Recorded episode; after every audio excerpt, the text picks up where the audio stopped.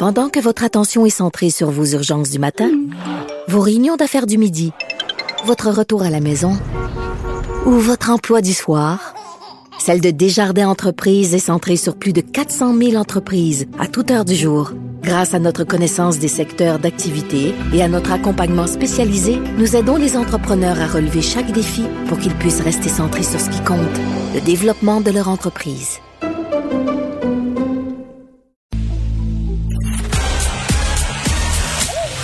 Geneviève Peterson.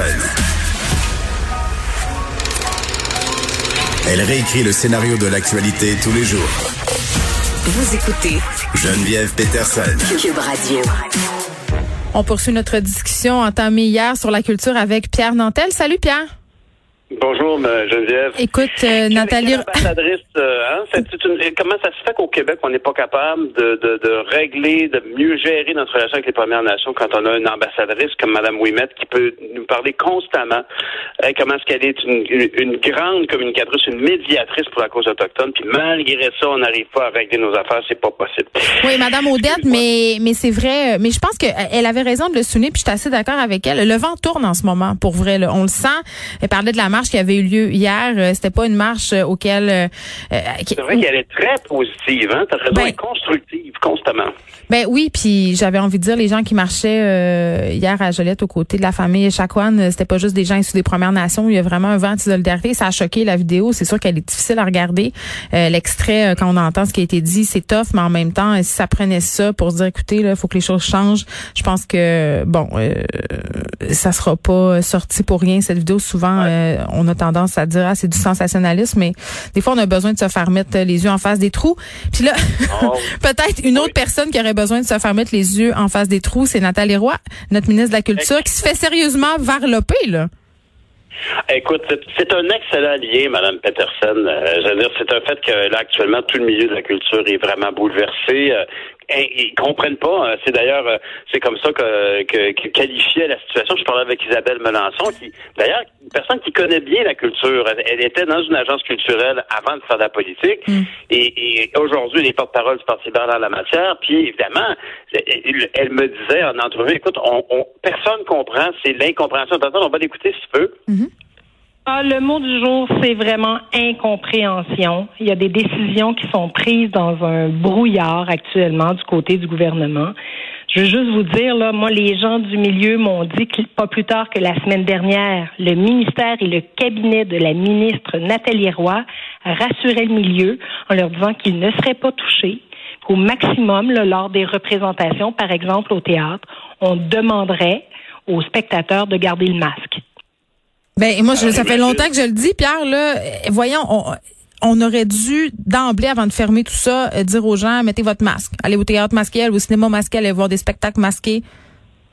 Ben oui, tu, tu, me le disais d'ailleurs hier par rapport à ton film, mais c'est ça qui est un peu inexplicable ici, c'est de se dire, ben comment ça se fait qu'on arrive à une situation, à une annonce comme ça avec le premier ministre et M. Ruda, alors que, euh, de toute évidence, au ministère de la Culture, on avait l'impression que les efforts portaient fruit et que la discipline du public et des diffuseurs de spectacles, diffuseurs de cinéma, tout ça, que tous les efforts faisaient une, grande différence. Mm. Alors, la question qu'on peut se demander, c'est mais qu'est-ce est-ce qu'on va les voir les Parce que le docteur Arruda hier a un peu évoqué que le facteur temps, en fait, c'est le premier ministre qui parlait de ça. Il disait, ben, écoutez, oui, c'est vrai qu'il y a, il y a de risques. Aller chez la coiffeuse, ça peut être un risque, mais la question du temps de, plus de 10 minutes, ça devient à évaluer. Non, non, non, non. Là, là, vous allez me lâcher avec le temps. Puis quand je dis vous, je parle pas de toi, Pierre.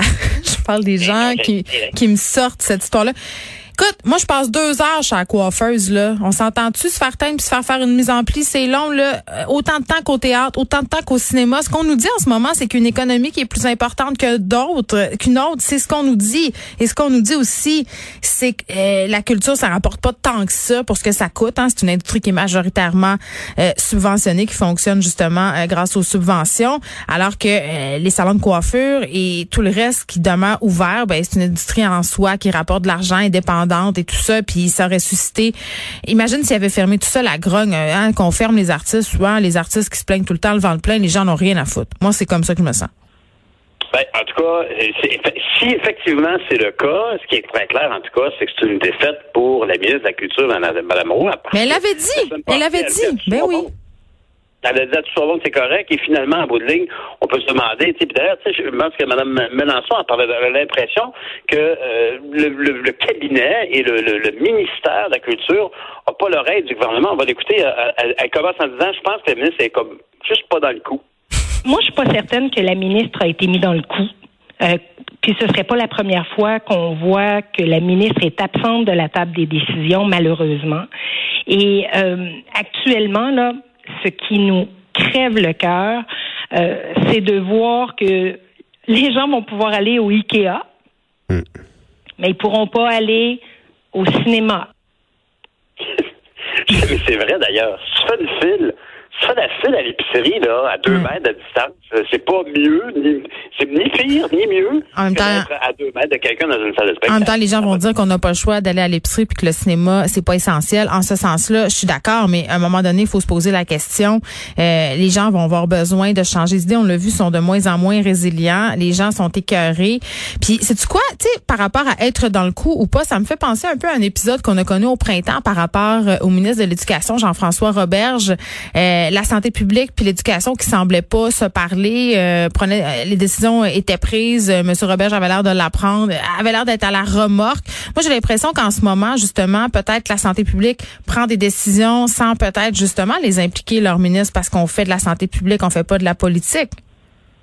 Mais tout à fait. Puis, mais, ce qu'on peut espérer ici, c'est que justement, hmm. au niveau politique, au niveau des représentations qui vont être faites, on va peut-être avoir droit à des petits ajustements. Moi, moi je, ne ferme pas la porte à ça dans la mesure où c'est pas parce que le premier ministre se dit on ferme tout qu'en bout de ligne on peut pas essayer de rouvrir, trouver quelque chose. Par exemple, ben on sait que les bibliothèques pour le presse en contact ça va fonctionner. Il y a beaucoup de gens qui disent voyons non, les bibliothèques on n'est pas en train de lire le journal assis dans le, dans le petit dans le petit bureau à côté de la mm-hmm. fenêtre là on peut aller emprunter des livres pour continuer de se divertir. Ben là, le presse en contact, semble-t-il, va être accepté. Alors, est-ce qu'il y, a des contextes? Oui. On verra bien. Puis évidemment, on attend les chiffres parce que hier, euh, M. Arruda s'est fait dire, ben écoutez, montrez-nous ça. Et là, ben, c'est la grande surprise pour tout le monde, c'est que les, les, bulletins de santé de, de, de, du département de la santé, c'est toujours verbal. Il semblerait qu'il n'y ait pas de document écrit. Les partis d'opposition hier disaient, on n'est pas au courant, on, on, doit être au courant de tout ça pour sanctionner ou pas les décisions prises par le gouvernement. Oui, Pascal on, on a hâte de voir ça s'il y a des chiffres par rapport aux salles de spectacle et celle de cinéma. moi, je, hey, regarde, moi, en tout cas, j'ai bien hâte de les voir aussi, les chiffres. Moi, je pense pas que que personne au gouvernement s'est assis hein, dans une salle de spectacle ou est allé au cinéma depuis le début de la pandémie, peut-être, mais en même temps, je me dis, OK, tu sais, le gouvernement en ce moment ont des discussions quand même, somme toute, assez importantes au niveau de l'éducation, de l'économie, décisions de santé euh, qui doivent être prises. Euh, la culture en ce moment, là, ça prend le bord, selon moi. Là. Et pourtant. C'est oxygène, hein. Il faut, faut changer d'idée. On peut écouter, on peut écouter des matchs de baseball, mais c'est sûr que d'écouter DS des chauffeurs, ça serait mieux. Bon, ça c'est pas moi qui l'ai dit, c'est toi. eh, c'est cela. OK. Euh, là, euh, on s'attend à quoi de la part de la ministre? Quel rôle elle devrait jouer en ce moment? Parce que euh, on a dit on coupe, mais là, on nous a parlé d'aide financière, on le sait pas. Mais c'est ça. en fait, je, dirais que quand, on parle d'aide financière, ben là, tous les secteurs qui sont touchés vont, vont se poser, euh, attendre de voir quel est le plan de soutien qu'ils vont recevoir. Est-ce que les restaurateurs euh, vont vivre eux aussi de longues attentes avant d'avoir les montants d'aide financière? Ici, les gens, évidemment, comme tu l'as dit tout à l'heure, les gens sont plus proches euh, de la dimension euh, de la restauration que du milieu de la culture. Puis c'est dommage parce que ultimement, on envoie un message. Hein, D'ailleurs, on envoie le message que oh, aller au cinéma, là, c'est pas bon. Aller, aller voir un spectacle, c'est, c'est dangereux. Puis je veux dire, factuellement, s'il y a une industrie qui, qui s'est autodisciplinée à ce niveau-là, c'est bien eux. Alors, mm. est-ce qu'ils vont avoir de l'aide financière pour pallier à tout ça?